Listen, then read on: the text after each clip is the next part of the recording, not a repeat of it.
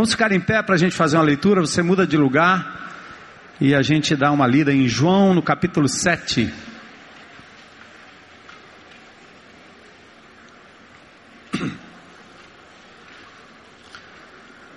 O, capítulo 7 começa com Jesus na Galileia. Pastor Zé Edson anda postando aí umas fotos junto com a Ed, né? Porque eles estão numa excursão lá por Jerusalém.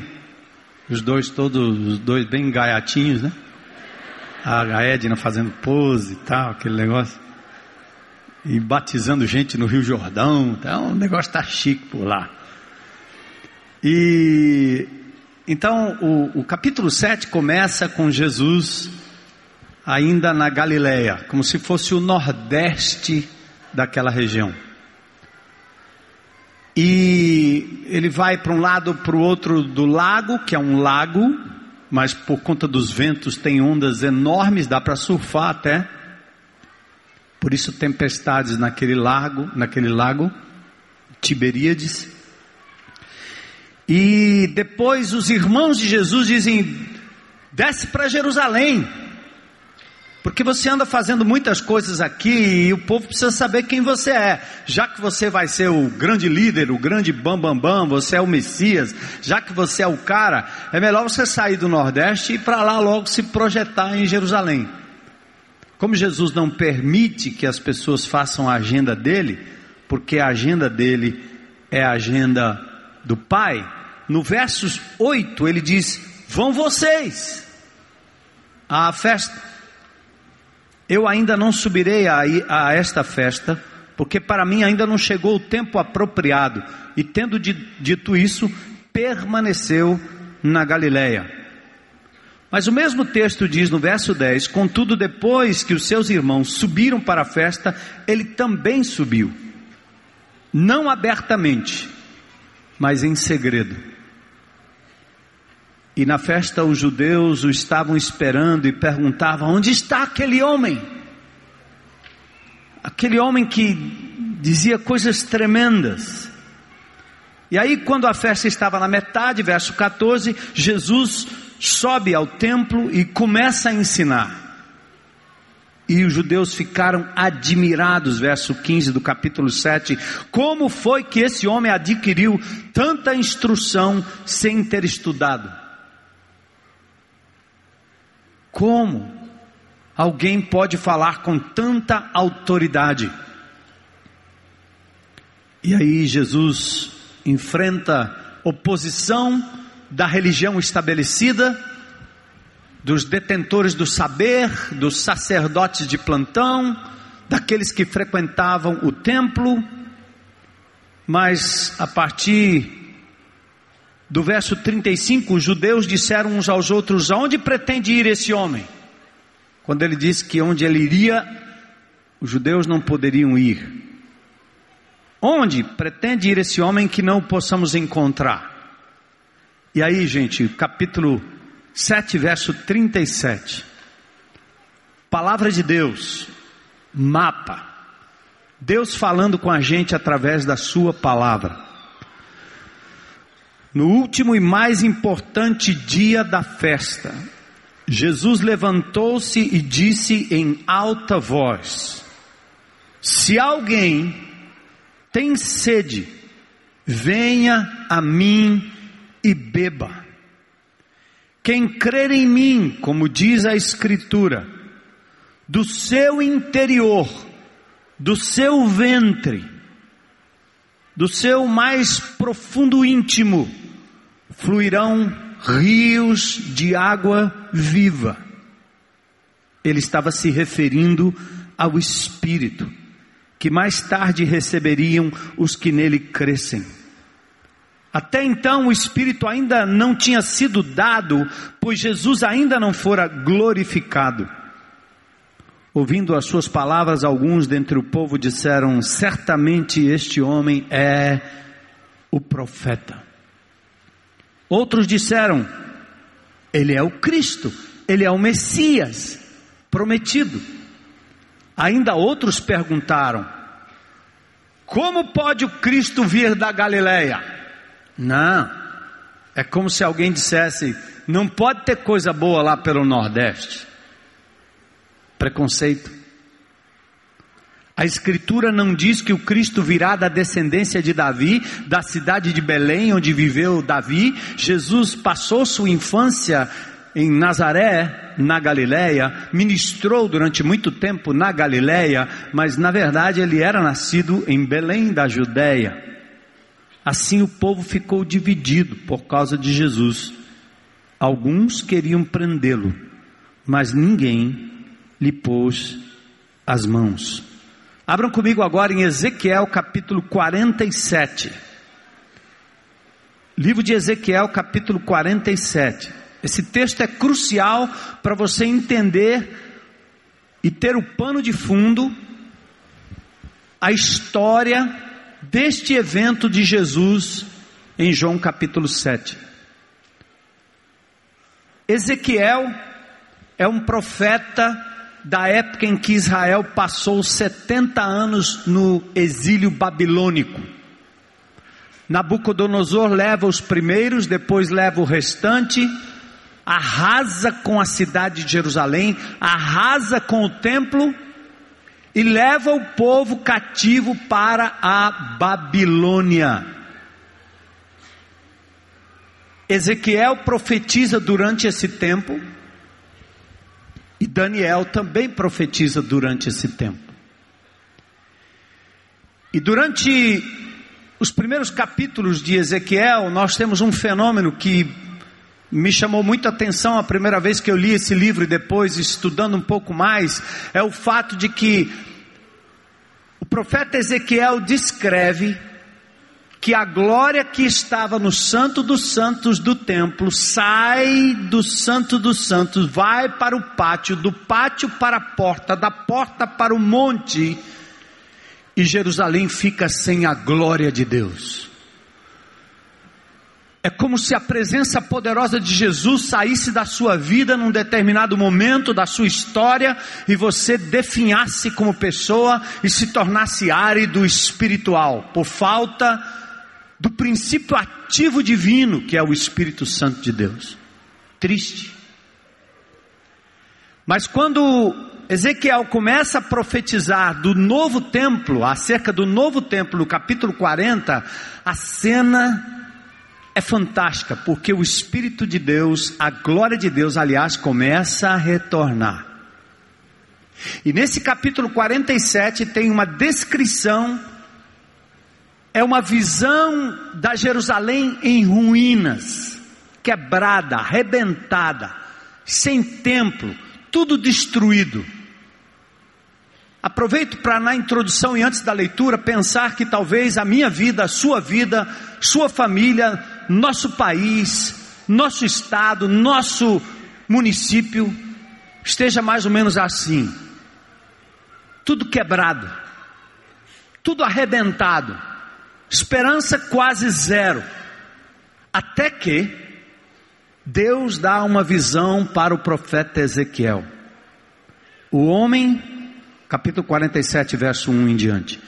O homem levou-me de volta à entrada do templo e vi água saindo de debaixo da soleira do templo e indo para o leste, pois o templo estava o templo estava voltado para o oriente. A água descia de debaixo do lado sul do templo ao sul do altar. Ele então me levou para fora pela porta norte e conduziu-me pelo lado de fora até a porta externa que dá para o leste, e a água fluía do lado sul. Uma água que nasce ali no limiar do templo, perto do altar, e vai saindo para fora como um pequeno córrego. O homem foi para o lado leste com uma linha de medir na mão. Enquanto ia, mediu 500 metros e levou-me pela água que batia no tornozelo. Aguinha rasa. Ele mediu mais 500 metros e levou-me pela água que chegava agora ao joelho. Mais água. Mediu mais 500 e levou-me pela água que batia na cintura. Mediu mais 500, mas agora era um rio que eu não conseguia atravessar, porque a água havia aumentado e era tão profunda que só se podia atravessar a nado. Era um rio que não se podia atravessar andando. Ele me perguntou: Filho do homem, você vê isto? Levou-me então de volta à margem do rio. Quando ali cheguei, Vi muitas árvores em cada lado do rio. Ele me disse: Esta água flui na direção da região situada a leste e desce para Arabá, onde entra no mar.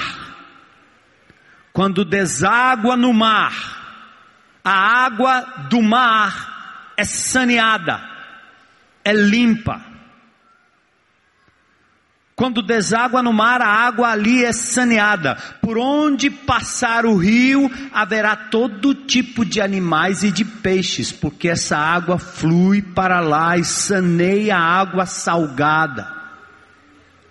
Ele está fazendo uma referência ao Mar Morto, que quase não tem ser vivo, dado o seu alto índice de salinidade, muito próxima da chamada Sodoma onde a mulher de Ló vira uma estátua de sal. O Mar Morto é tão salinizado que você boia sem qualquer esforço, dá para ler um jornal deitado sobre ele.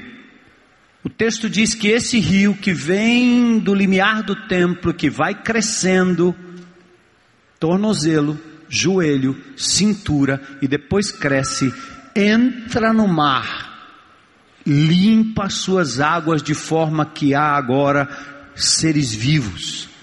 Pescadores estarão ao longo do litoral, desde Engedi até em Eglaim. Haverá locais próprios para estender as redes. Os peixes serão de muitos tipos, como os peixes do mar grande, mas os charcos e os pântanos não ficarão saneados, serão deixados para o sal. Árvores frutíferas de toda espécie crescerão em ambas as margens do rio. Suas folhas não murcharão e os seus frutos não cairão.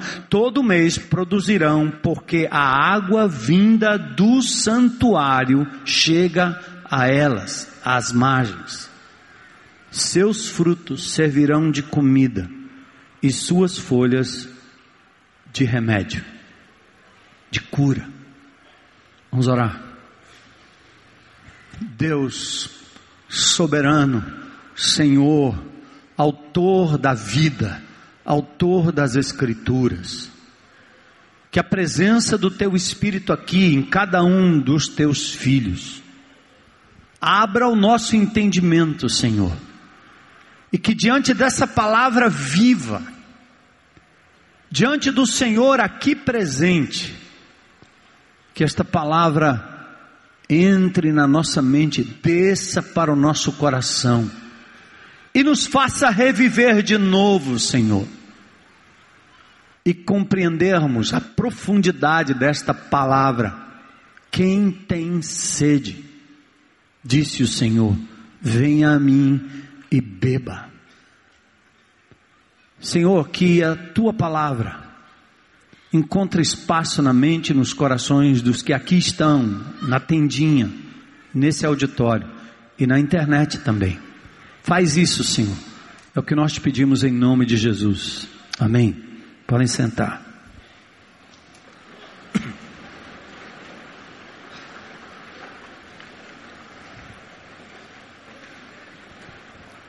Que cena!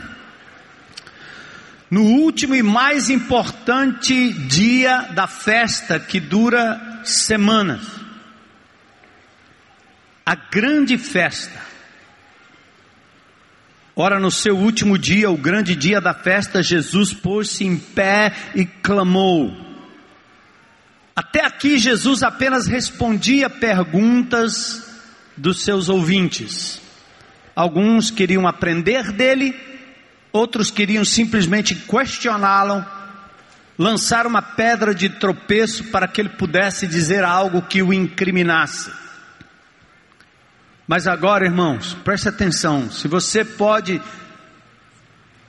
fechar os seus olhos ou não, mas ir comigo para aquele ambiente de festa e prestar atenção nesse texto que diz que Jesus aqui clamou, ele gritou, ele falou com voz forte, no meio da multidão, ele clama, ele brada, tom de autoridade, tom de urgência. Esse é o sétimo ou oitavo dia da festa dos tabernáculos, o festival da colheita das uvas e das azeitonas. Provavelmente meses de setembro e outubro, Tishri, um mês judaico. Era a época de festival de águas e luzes.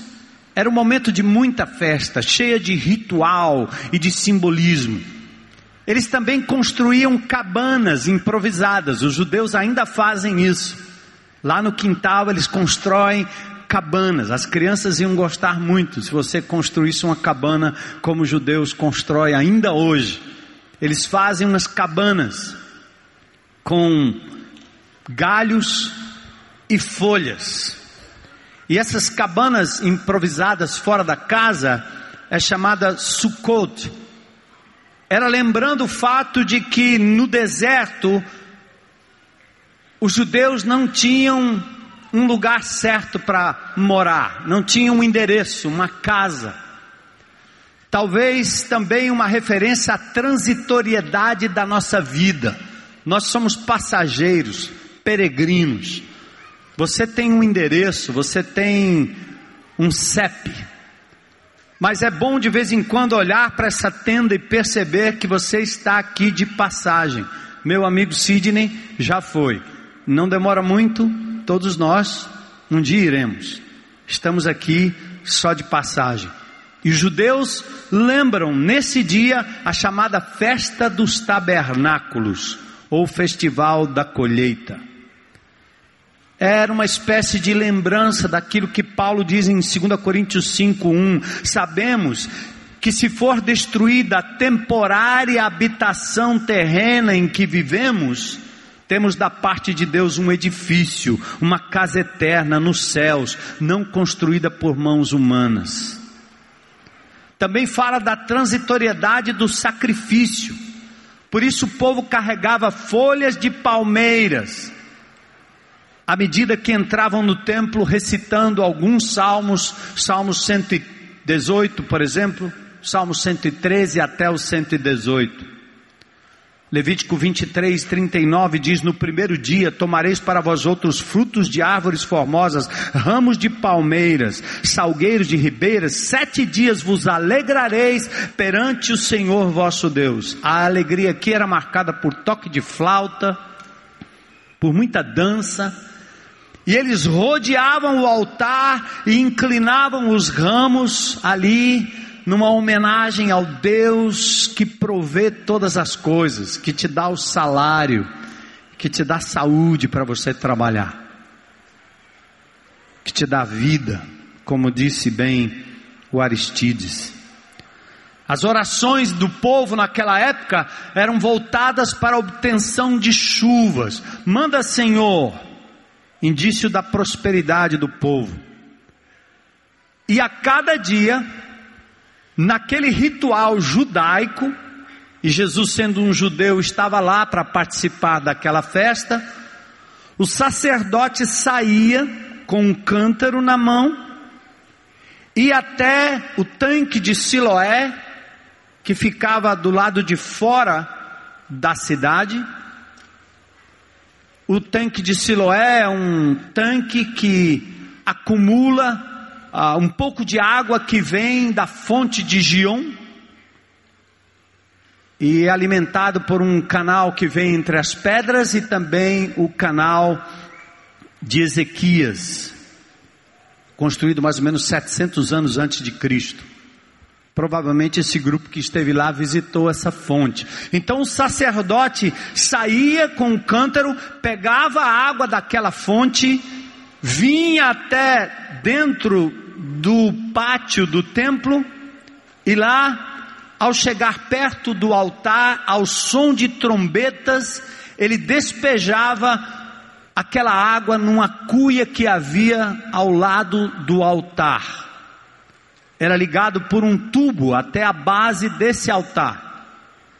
E no outro lado era ah, uma outra, uma espécie de funil onde eles também depositavam vinho ali. Enquanto isso, o coral cantava e adorava a Deus nos Salmos 113 e 118. Esta cerimônia celebrava a provisão da chuva nos anos recentes, a milagrosa provisão de Deus tra trazendo água no deserto, quando a rocha foi tocada e o povo foi suprido na sua necessidade. Associado a esse grande cerimonial judaico, está a palavra de Isaías 12, 3. Vós, com alegria, tirareis águas das fontes da salvação. E com esse pano de fundo, Jesus, no meio daquele ritual,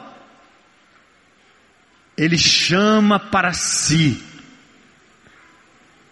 a encarnação de uma água diferente daquela do tanque de Siloé.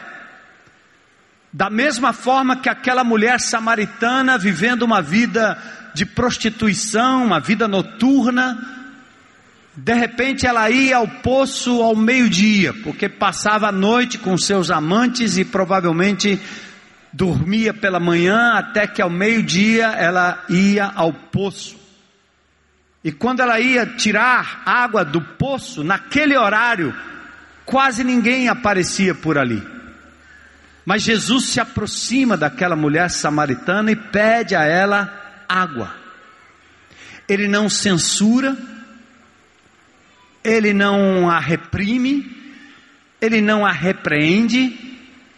Jesus, vendo o estado daquela mulher, ele é tão sensível, e parece que ele não frequenta as nossas igrejas, porque nós nos tornamos rapidinho legalistas, pregadores contumaz, porque aprende com o pastor a dar carão nas pessoas. E quem quer que esteja em pecado ao redor, sofre o dedo em riste das pessoas censurando.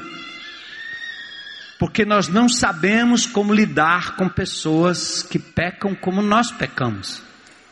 Estava falando ontem aos pais, dizendo que loucura. O maior problema dos adolescentes não são os adolescentes, são os pais dos adolescentes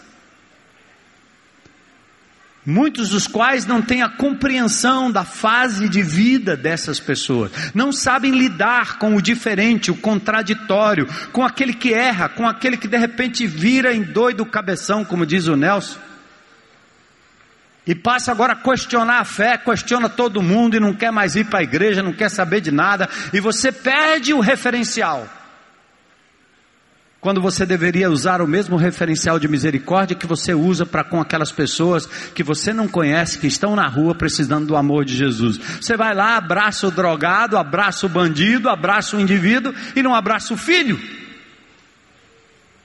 Jesus se aproxima da mulher samaritana com amor, com misericórdia, e ele fala a linguagem dela, ele encontra algo que seja comum.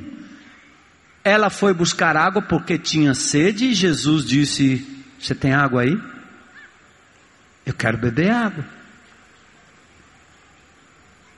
E aquela mulher estranha o fato de alguém estar falando com ela, com ela, principalmente sendo ele um judeu, proibido de falar com mulher samaritana. E aquela hora do dia, ele poderia estar se comprometendo, inclusive.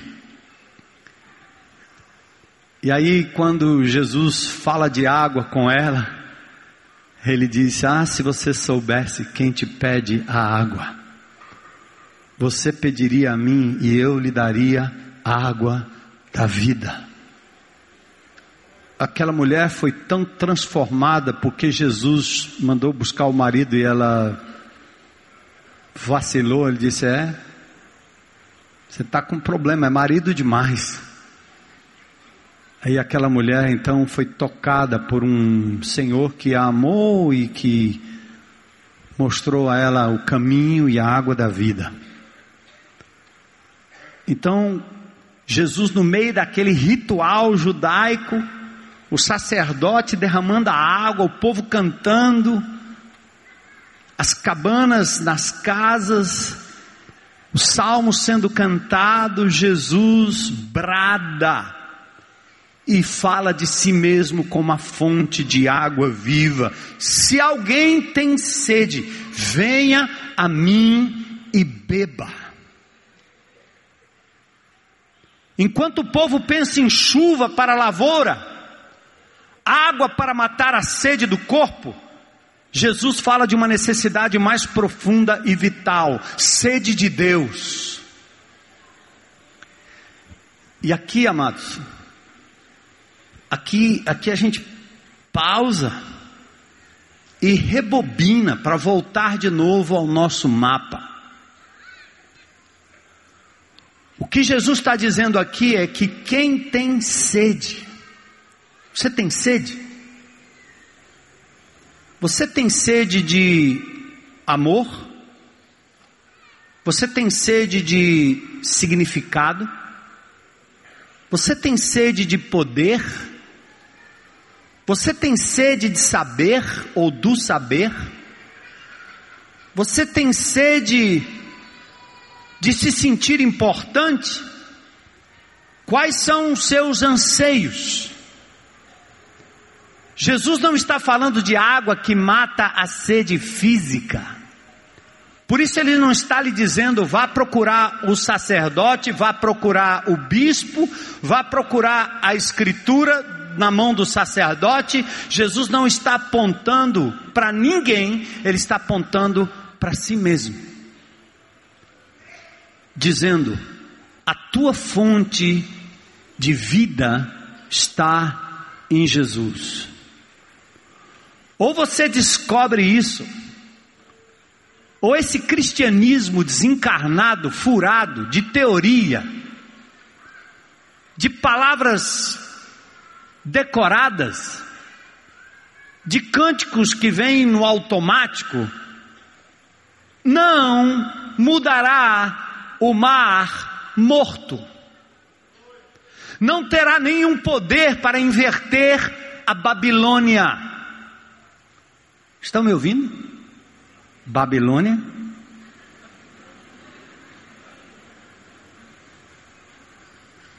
A meretriz. Os demônios da prostituição. Os demônios do aliciamento. Os demônios que te fazem viciado em pornografia. Que te fazem viciado em teclar para absorver observar e comer mais, porque você tem sede de prazer, sede de prazer, seja sensual, sexual, você tem sede.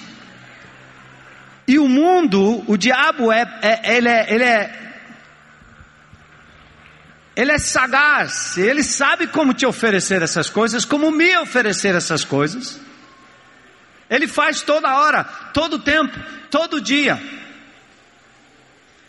E aqui talvez a gente está começando a compreender melhor nesses dias o que é de verdade ser um discípulo de Jesus, um amante de Jesus, um seguidor de Jesus.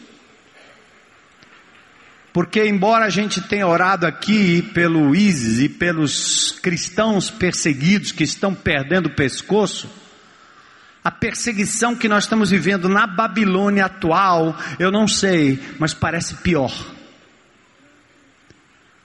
Aquela que tira a vida faz desaparecer e deixa um legado e um testemunho de martírio que as pessoas dizem: esse cabra cria, porque valeu a pena para ele morrer em nome de Jesus. Mas o que o mundo tem feito para nós e contra nós, o que a Babilônia tem feito, como nós estamos sendo absorvidos por tudo aquilo que acontece ao nosso redor, é uma espécie de morte lenta. Mas não é a morte física, é o pior das mortes, é a pior das mortes, é a morte espiritual.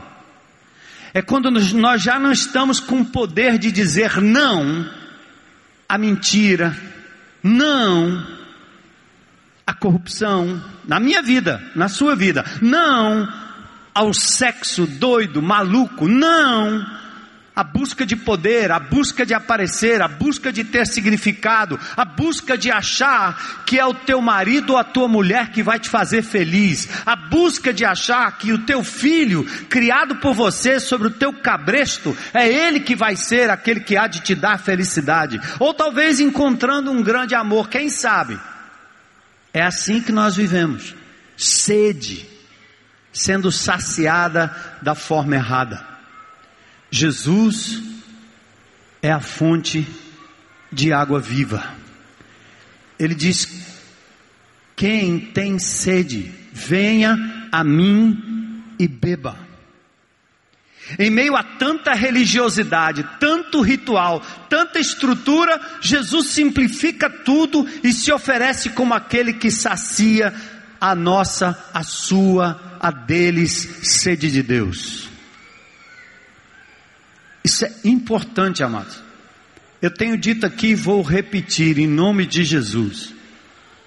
Se vocês não colocarem na agenda do dia um momento para ouvir Deus falar através desta palavra, se você não colocar na agenda do dia um encontro com o Deus que ainda fala através desta palavra, não é o encontro do seu grupo de relacionamento, não é esse culto, nenhum culto que vai suprir a sua real necessidade de Deus. Ele disse: Quem tem sede, venha a mim e beba. A referência é profética. Verso 38 ele diz: Quem crê em mim, como diz a Escritura, aí ele revela o que vai acontecer com aqueles que de verdade sedentos buscam em Jesus aquele que vai saciar a sede. Ele diz: como diz a Escritura, do seu interior correrão rios de água viva. O tempo de Deus estava sendo cumprido, Sua palavra confirmada. Versículos 8, aliás, o verso 8 do capítulo 7 diz: Subi vós à festa, eu não subo ainda, ainda não é chegado o meu tempo. Naquele exato momento, quando Jesus fala, todas as profecias do Velho Testamento estavam sendo cumpridas. A festa do tabernáculo é uma dentre várias figuras do deserto já incorporada por Jesus no livro de João.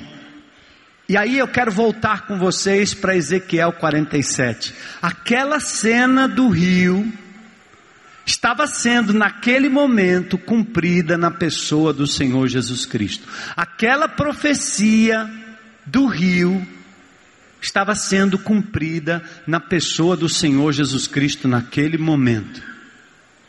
Ele prometeu, ele disse que aconteceria. O texto de Ezequiel, capítulo 47, é o texto que nós já lemos.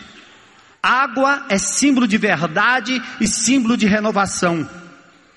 O templo estava destruído, mas os alicerces do templo ainda estavam lá, para mostrar que o fundamento de uma religião não está no templo, na igreja, na denominação, na instituição, no programinha, no programa de jovens, de adultos, de adolescentes, de casais. Não, não, não, não. O fundamento de uma religião está na verdade. Na verdade que estas coisas representam, ou seja, naquilo que Deus é capaz de fazer quando tudo está quebrado, tudo está ruído, tudo está acabado. Os homens deixaram a lâmpada do altar se apagar, mas a luz da verdade e da presença divina não pode ser vencida pelas trevas e pela desobediência ou pela frieza espiritual. O templo estava destruído, mas Deus mostrou naquela profecia que dos escombros da nossa vida, Ele é capaz de começar com uma água que é um veiozinho. Eu acho que eu já contei isso aqui uma vez lá na igreja que eu nasci e me criei em São Paulo. E lá é engraçado, todo morro tem um veiozinho de água. E esse veiozinho de água, ele é, é, é, pense no negócio, que você vai lá, a gente quando era menino fazia um pedaço de terra assim, de uma papa de, de barro, e a gente ia lá e colava, puf, aí sumia. Quer dizer, dava para brincar de carrinho, dava para brincar de tudo ali, porque agora estava tudo retinho, mas não demorava muito, quando você voltava lá no outro dia, ou oh, não precisava ser no outro dia, aquele barro que eu coloquei estava úmido, e aquele veio de água vertendo novamente, passando pelo terreno, fazendo buraco que eu não queria que fizesse, mas começava com um poder irresistível. Eu quero dizer para vocês que Deus não está morto, que o mundo não está desgovernado que a sua vida, por mais que pareça destruída como o templo em Jerusalém, no meio dos escombros, Deus é capaz de fazer verter uma água que é poderosa, viva e que cresce na proporção que só Deus sabe. Amém? Eu creio. Eu creio. Eu creio. Você crê nisso? Religião agora teria um novo significado nessa visão. Agora, a situação do povo era essa. Mas agora a visão do profeta. O profeta, em sua visão, viu que a fonte de água jorrava no lado do templo, o qual se tornava gradualmente, ou a qual se tornava gradualmente num rio de águas medicinais com árvore em ambas as margens. O profeta viu que a verdade de Deus ainda estava lá. E que em breve essa mesma verdade sararia as feridas do povo de Deus, causada pela adoração aos ídolos e pelo abandono da palavra escrita. O profeta viu que a verdade ainda estava lá. Qual era o sentido da visão? Estas águas representam uma verdade indestrutível e inesgotável. Novas revelações trariam verdade ou a verdade de volta ao povo judeu, mesmo no exílio. A mensagem de esperança de Israel iria jorrar como águas de um rio irrigando o mundo gentil. O salmista declara no Salmo 46, 4: Há um rio cujas correntes alegram a cidade de Deus, o santuário das moradas do Altíssimo. Zacarias 14, 8. Naquele dia também sucederá que correrão de Jerusalém águas vivas, metade delas para o mar oriental, outra metade até o mar ocidental. Por isso o texto tem esse significado tremendo. E aqui para você, ó. Não despreze os pequenos começos. Deus não vai derramar em você um tsunami de águas. Ele vai começar por algo pequeno, aparentemente insignificante. Um momento, um texto, uma palavra,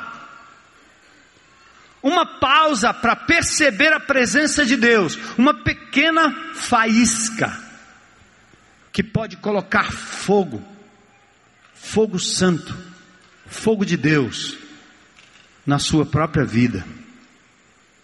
Religião teria um novo significado na vida do povo escolhido pois algo bem maior do que o templo estava escondido no alicerce rochoso do mesmo, eram as promessas messiânicas.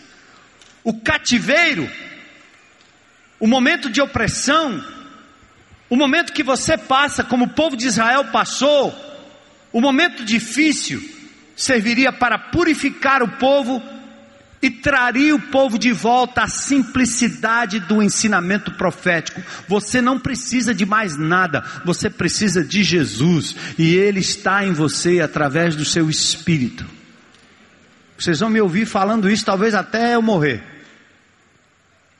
para trazer para a sua vida a realidade de que Deus está em você. Você não precisa de mim para ser espiritual, para ter poder, para conhecer a palavra. Você precisa daquele que já está em você. o Espírito de Deus. A Babilônia seria transformada no centro do ensino judaico, em centro do ensino judaico. Olha que lição preciosa. Quando o povo de Israel estava na Babilônia, ao invés de templo, eles criaram sinagogas. Ao invés de templo, eles criaram pequenos grupos de relacionamento. E a Babilônia foi, num certo sentido, permeada, invadida por um povo que adorava a Deus, fazia diferença. Estas verdades foram escondidas escondidas dos olhos dos sacerdotes e dos anciãos que confundiram a verdade de Deus com rituais, ordenanças, sacrifícios e etc. Essa verdade do rio de água viva não está disponível para quem insiste em ser um ritualista, um crente tradicional cuja tradição está em frequentar alguma coisa, fazer alguma coisa para Deus, ter algum título para Deus. Tudo isso nos afasta da simplicidade que é devida a Cristo. Aprendemos sobre Jesus Cristo, fazemos coisas em nome de Jesus Cristo, lemos a palavra que é a palavra de Cristo, Estudamos a palavra teologicamente para conhecer a palavra de Cristo, mas conhecemos muito pouco da pessoa de Cristo,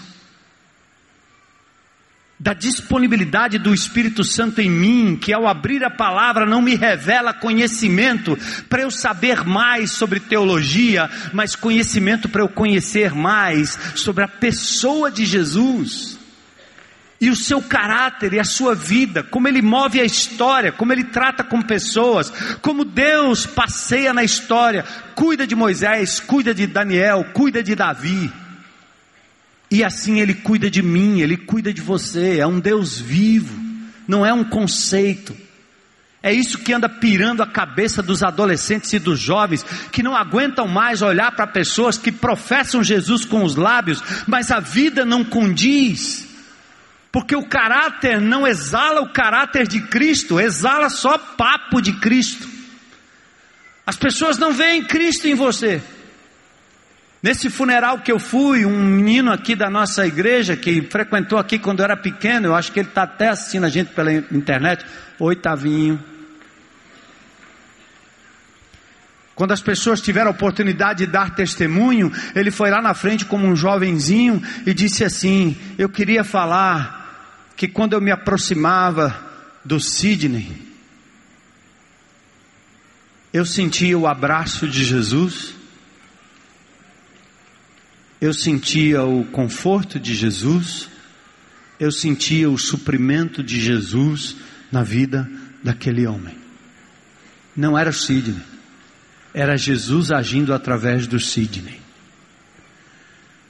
O que esse texto está nos mostrando e esse brado de Jesus é porque ele estava tão cercado de rituais e de religiosidade que ele grita: vamos voltar à simplicidade. Vocês precisam de mim, não das coisas que falam sobre mim.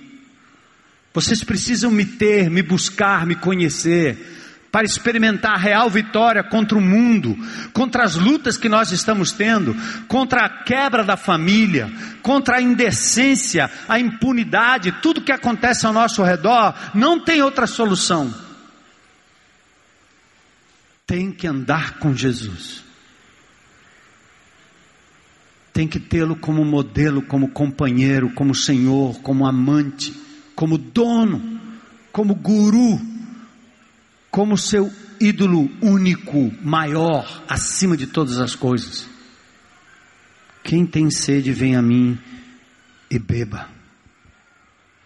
A água que vertia no Oriente significava a verdade. O remanescente na Babilônia, sim, na Babilônia uma nova forma de judaísmo seria erguido, assim como a água que saía do templo fazendo crescer árvores numa terra estéril e sarando as águas do mar, assim o nosso mapa deve irrigar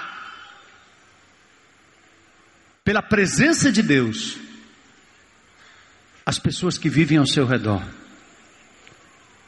E aí o cumprimento da missão está na igreja. Nasce do alicerce do templo em ruínas, rios de água viva. O texto no, no próprio capítulo 7 mostra que Jesus estava falando do Espírito Santo, quando ele diz: Aquele que crê em mim, do seu interior fluirão rios de água viva. Era agora, chegou a hora. Jesus iria partir e enviaria o Consolador. Ele iria à cruz do Calvário, ressuscitaria e a partir de então o Espírito Santo desceria sobre cada pessoa, filhos, filhas, jovens, velhos, homens, servos, patrões, todos indistintamente seriam tomados pelo Espírito Santo de Deus. Chegou a hora do cumprimento, hora do Espírito Santo agir, rios de água viva. Começou com uma pequena vertente, lá em Atos, um cenáculo, 120 pessoas oravam, e depois foi se espalhando poderosamente até os confins da terra, invadindo o Império Romano e invadindo a moderna Babilônia. Nos dias de hoje, a corrente desse rio vai fazendo florescer o deserto e lavando suas encostas e leito, curando pessoas, famílias, casas, condomínios, vilas e bairros. Eu fui sábado comprar uma peça num lugar, a mulher estava atrás de mim, uma senhora, e ela disse: O senhor é pastor? Eu estava de óculos, de bermuda. Eu acho que eu não tenho cara de pastor.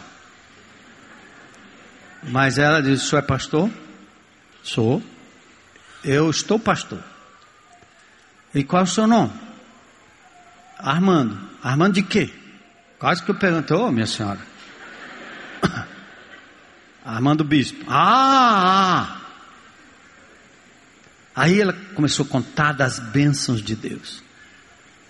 E ela me deixou uma palavra de alento. Ela disse assim: Eu não sei nem de onde aquela mulher é.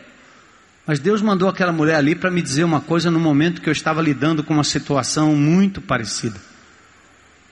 Ela disse assim: Esses dias eu vi o poder de Deus passando pela minha vida. Como foi?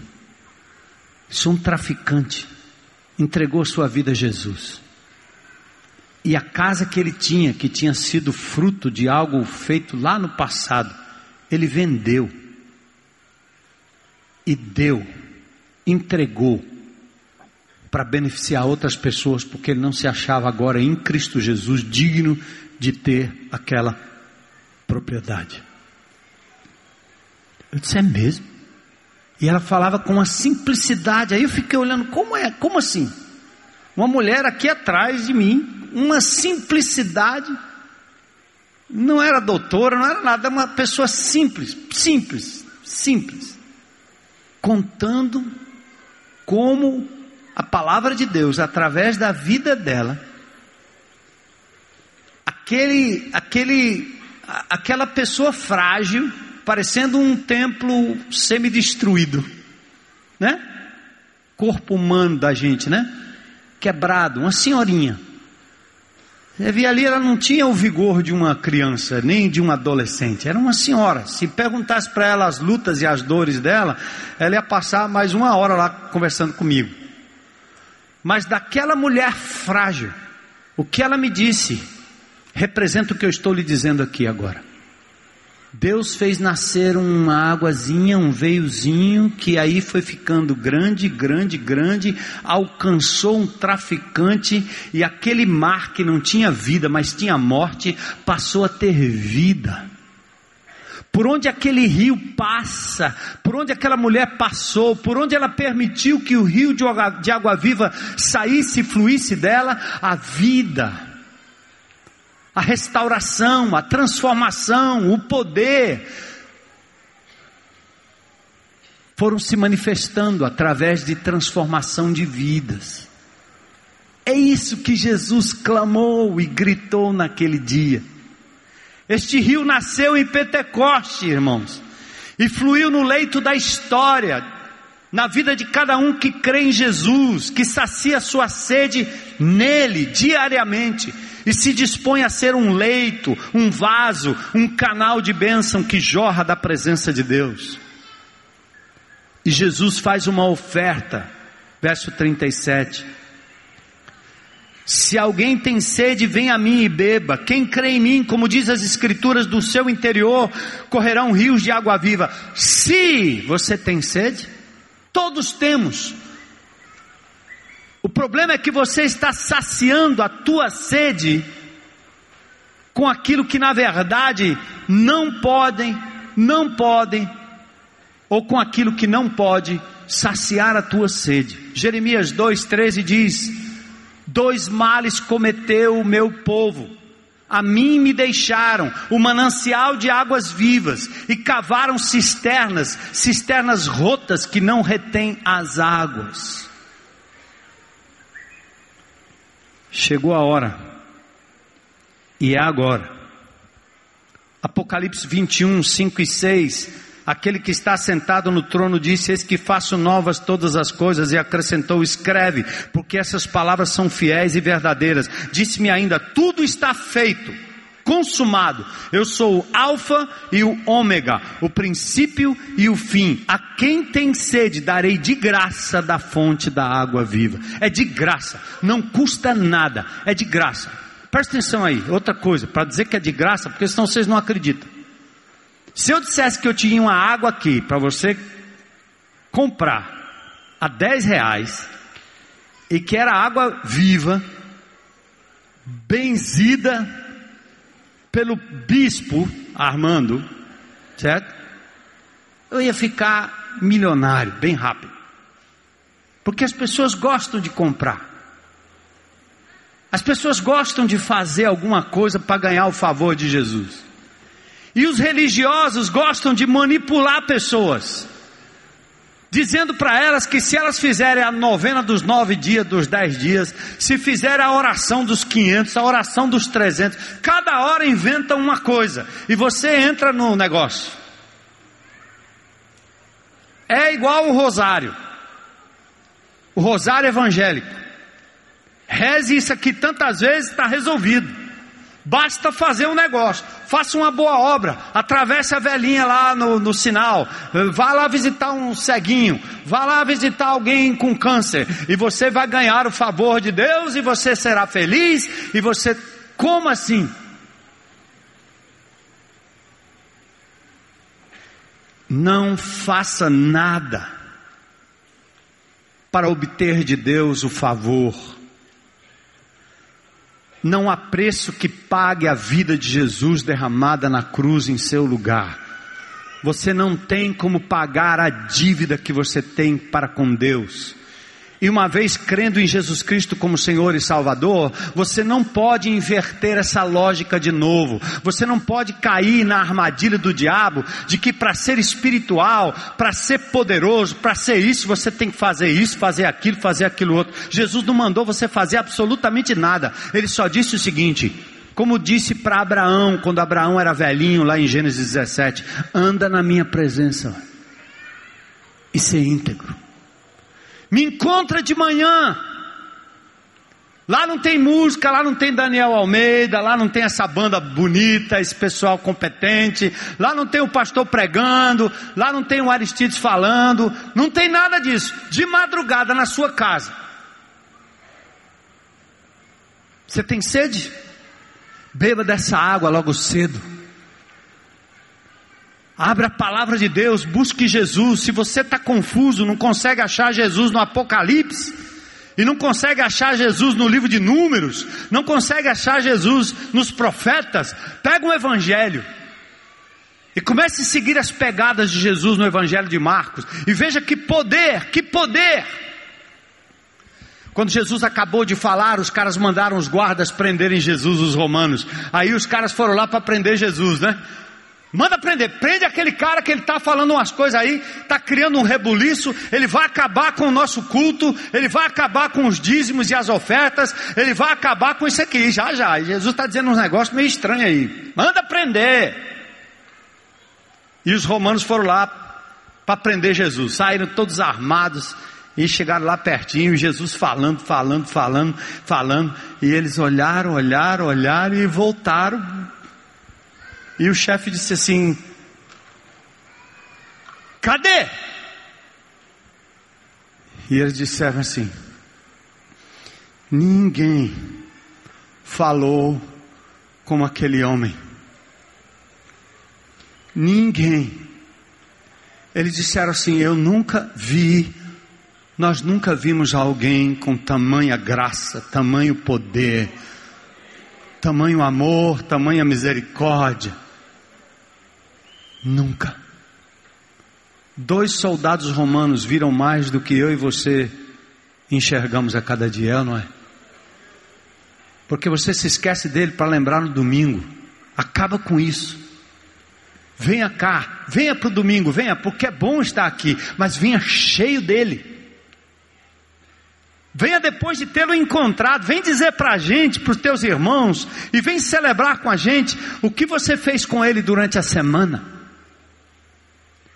E principalmente, porque ao buscá-lo, o Espírito Santo de Deus que está em você vai fluir do seu interior de tal maneira que, como aquele riozinho, vai passando pelas veredas mais secas e as árvores vão começar a dar frutos e vai desembocar num mar cujas águas salgadas e mortas vão se tornar, se tornarem águas vivas.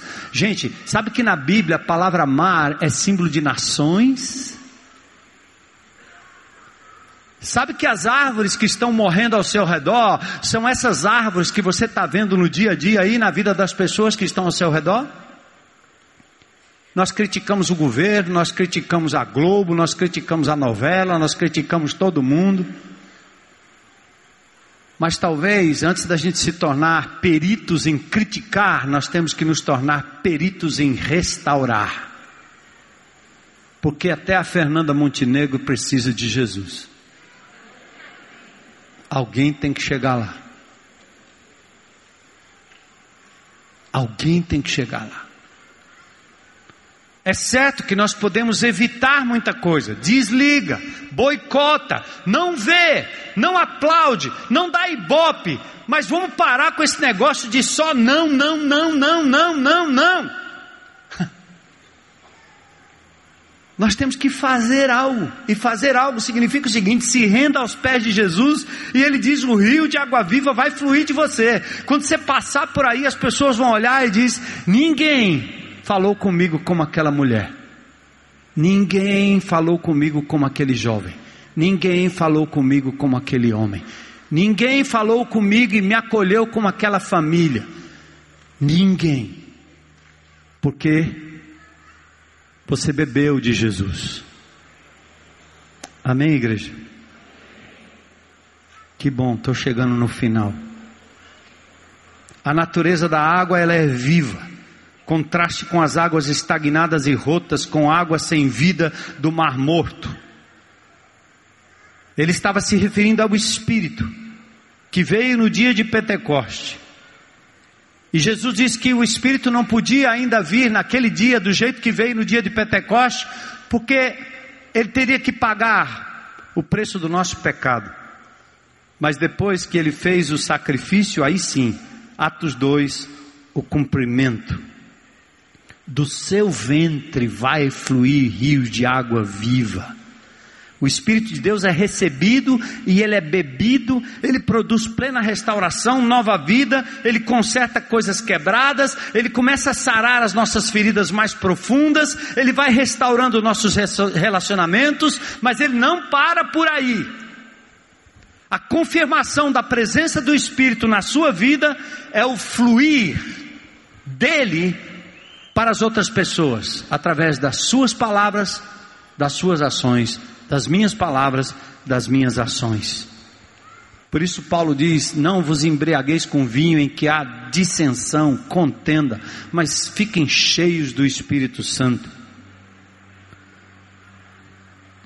Hoje eu quero convidar você a refletir nisso.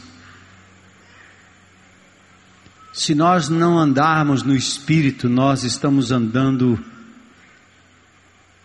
na nossa própria carne. Isso vai dar em morte, cheira mal. Se essa igreja não se render a Jesus e o Espírito não operar através desta igreja, Cristo vai estar do lado de fora, a igreja vai ser considerada morna e Jesus vai ficar ao ponto de vomitar a igreja da boca dele, que morno não presta. O que nós precisamos é convidar Jesus para entrar de novo na nossa casa. Convidar para o Espírito de Deus se manifestar em mim de forma extraordinária. De maneira que você vai andar por aí e as coisas vão começar a acontecer ao redor. Vida, restauração, perdão, salvação, verdade, pureza, pensamento de paz, não de guerra, ausência de ira, frutos do Espírito Santo agindo em você. O pentecostalismo transformou o Espírito Santo num dom espiritual, onde o indivíduo só faz falar em línguas estranhas.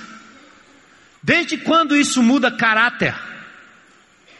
A Bíblia diz para não proibir o falar, falar em línguas, mas a astúcia teológica e doutrinária, que eu acho que o inimigo de Deus fica sentado em algum canto dando risada da gente, é que as pessoas pensam que ter o Espírito Santo de Deus é falar numa língua estranha. E o Batista, como ele não fala língua estranha, ele não deve ter o Espírito. Já me disseram várias vezes: esse pastor, olha, ele prega direitinho, o homem é uma bênção, só falta falar em línguas.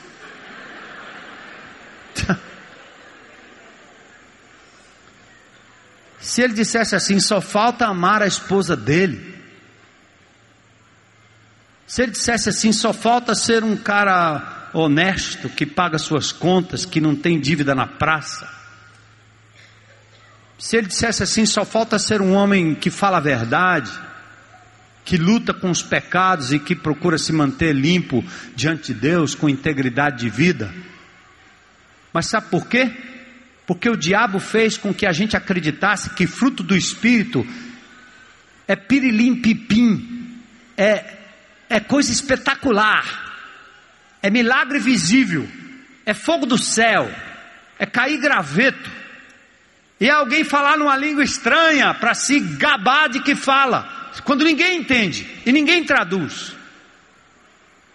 Eu não quero esse dom. Eu quero o dom do Espírito em mim e nessa comunidade. O fruto do Espírito é amor, alegria, paz, longanimidade, benignidade, bondade, fé, mansidão, domínio próprio. Contra essas coisas não há lei. Fruto do Espírito é um marido fiel, é um pai que pausa para estar com seus filhos, é um homem que paga suas obrigações em dia, é alguém que vive na simplicidade, mas não rouba, é alguém que se contenta com pouco, mas não inveja o outro, é alguém que não mente com seus lábios, é alguém que não fica brincando no WhatsApp para ver pornografia e besteira o dia inteiro, porque dedica seu tempo e sua vida para o Senhor e consagra seus olhos, consagra seus dedos, consagra suas suas máquinas, seus tablets, seus, seus smartphones para Jesus e que percebe o truque do diabo na sua vida. Isso aí é fruto do Espírito, isso aí é milagre, isso é poder, isso é rios de água viva que vai influenciando e curando as pessoas em nome de Jesus. Rios de água viva. Começa pequenininho e se você acha que não está nascendo aí na tua vida, está na hora de você reconhecer. Se você tem Jesus como Senhor e Salvador já, está na hora de deixar de abafar, tentar estancar, tentar colocar o dedo ou a massa para travar a ação do Espírito na sua vida. Quem tem sede, vem a mim e beba. Corra para Jesus. Corra para Jesus. Olhe para Jesus. Mire nele todo dia. Abra sua palavra, convide-o para entrar na sua vida, dê a ele o primeiro lugar na sua agenda, e os rios de água viva vão fluir do seu interior. Você já tem o Espírito Santo de Deus, meu irmão. Bora lá experimentar os milagres.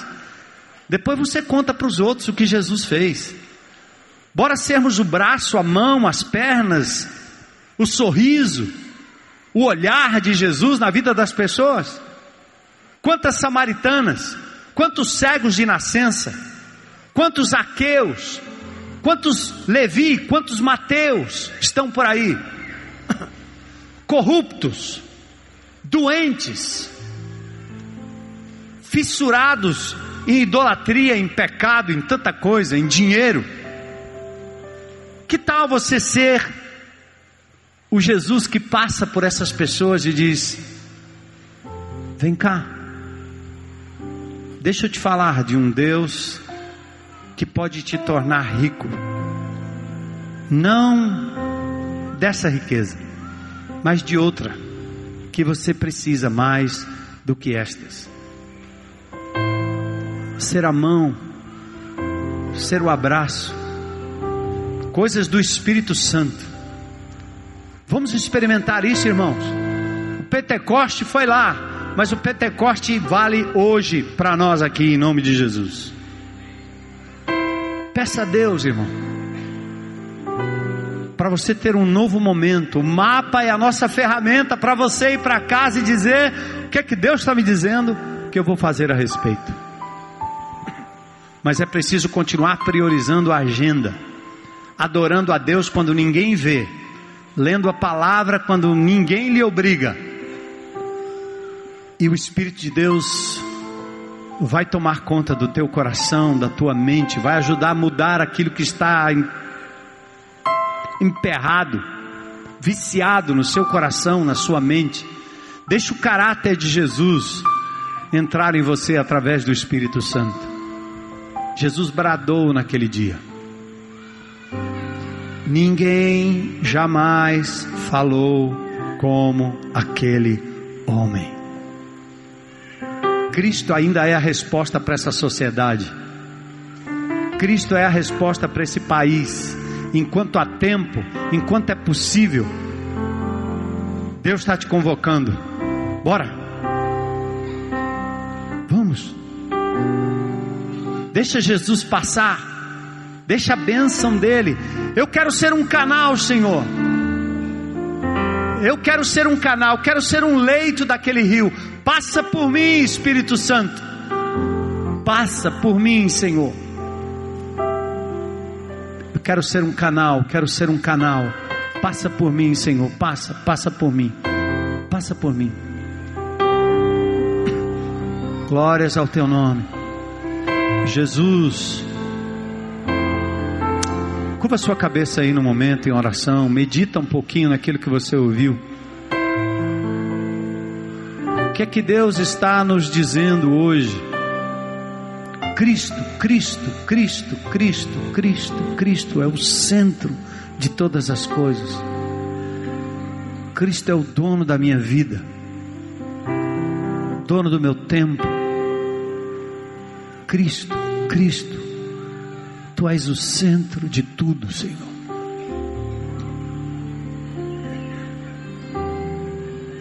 Glórias ao Teu nome, Senhor. Pausa aí um pouco e diz: O que é que Deus me diz hoje? O que é que Deus está me dizendo com isso que eu li? Nós lemos juntos. Se você não entendeu nada do que eu disse, você ao menos ouviu a palavra lida. Jesus bradando no meio da multidão: Quem tem sede, vem a mim e beba. Então vamos, irmãos, vamos, responda, Ele está te chamando. Sai do ritual, sai desse igrejismo, sai dessa religiosidade, sai desse cristianismo sem vida, sem restauração, sem produzir frutos, sem transformar o meio. Sai hoje, hoje.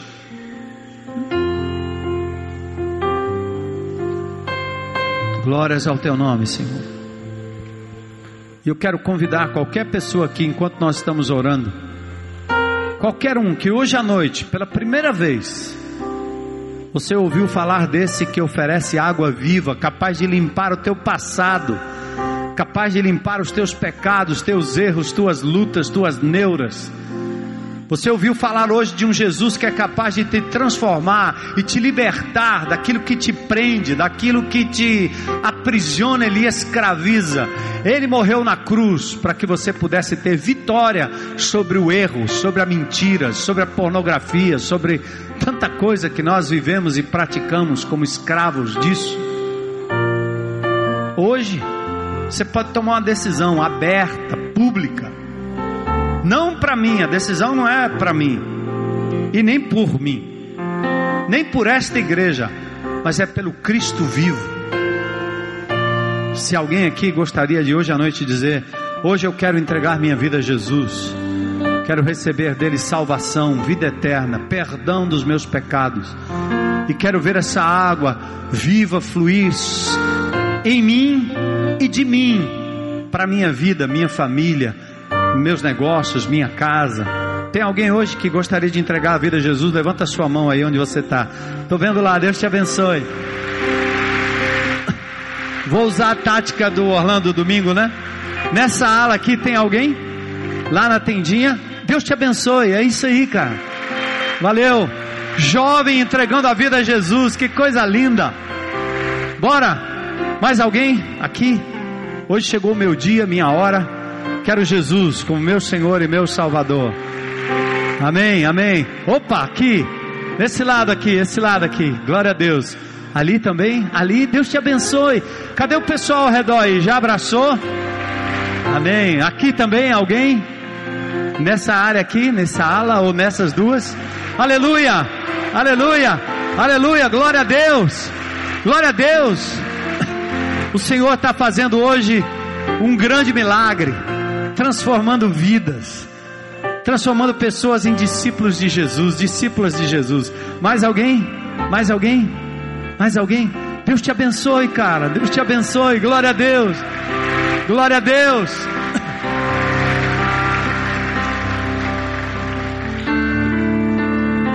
Dá um basta naquilo que te destrói. Se agarra com Jesus, Ele vai te perdoar vai te dar forças para dizer não para aquilo que é errado. Jesus pode hoje, hoje, hoje, hoje. Mais alguém hoje? Eu quero Jesus como meu Senhor e Salvador. Glória a Deus, glória a Deus. E aí eu quero perguntar à igreja de Jesus, né? Um irmão esses dias me chamou aqui na frente, disse, pastor, todo domingo o senhor fala para a pessoa aceitar Jesus. Não tem um apelo para o crente se reconciliar, não? Eu disse, ô oh, meu irmão, você está esperando que eu faça um apelo? Se reconcilie, reconcilie logo antes que seja tarde, não é verdade? Mas de repente, hoje à noite, quem sabe, você está aí dizendo, gente, a última vez que eu que eu vi, percebi, senti o Espírito de Deus passando pela minha vida, me dando uma nova alegria, me dando o prazer de amar o Senhor, de conhecê-lo. Ah, faz muito tempo. E hoje você está dizendo aqui, Jesus, é fazer com aqueles discípulos no caminho de Emaús, né? Entra, Jesus, vem, vem, vem. Entra na minha vida, entra na minha casa, Senhor. Me renova, me refaz. Reaviva em mim, Senhor, o teu espírito, o teu poder. Eu quero, Senhor, eu quero. Eu quero ver os rios de água viva fluindo do meu ventre. Estava tudo parado, tudo lacrado, tudo entupido, Senhor, pelo meu pecado, pelo meu legalismo pela busca de ritos, de coisas, de proibições, de regras, eu tinha perdido o prazer de andar contigo dia a dia. Parei de ler tua palavra, parei de te buscar. Tem crente aqui hoje à noite querendo fazer esse propósito de dizer: Senhor, está aqui a minha vida, vem cear comigo, entra, fica em pé, em nome de Jesus, fica em pé, fica em pé. Glória a Deus. Glória a Deus, pode aplaudir o Senhor Jesus, não pare não. Ele é digno. de água viva fluindo nesse lugar, Senhor. Operando aquilo que só o Senhor pode operar. É a tua palavra santa, Senhor, passando, louvado seja o teu nome. Aleluia. Agora eu quero convidar você que entregou sua vida a Jesus para vir aqui à frente. Vem com essa, vem, vem com seus amigos, as pessoas que lhe abraçaram. Traz para cá. E os líderes que estão aqui, os líderes de grupos de relacionamento, venham junto, venham junto. Venham, venham, venham, venham. Venham, venham. Aleluia, aleluia, aleluia. Isso, isso. Vem com um amigo, vem com um irmão, mas não deixe de vir. Venha, venha. Dia de salvação, dia de resgate. A Babilônia foi saqueada hoje. Uh! Diabo perdeu adeptos. Cristo foi vitorioso hoje aqui nesse lugar e nessas vidas. Aleluia, louvado seja Deus. Espírito de Deus agindo. Glórias ao Senhor. Vem, pode vir, pode vir. Se tem mais gente aí, venha, venha, venha. Venha. Os líderes de, de grupos de relacionamento, grupos pequenos, tá certo? Venham à frente também para orar. Você tromba com o irmão aí, se ele já for crente, aí ele vai dizer: Eu já sou crente, irmão, então ora comigo, certo? Mas pergunte aqui: Vamos ficar de pé, todos nós?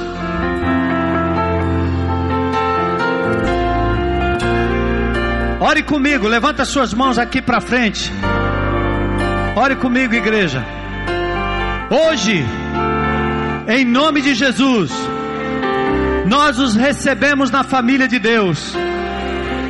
Vocês foram batizados com o Espírito Santo. Recebem o selo da promessa, a vida eterna em Cristo Jesus. Que vocês e suas famílias possam receber hoje o prazer da presença do Espírito, o fluir dos rios de água viva, para abençoar a sua casa, abençoar sua família, abençoar o seu trabalho.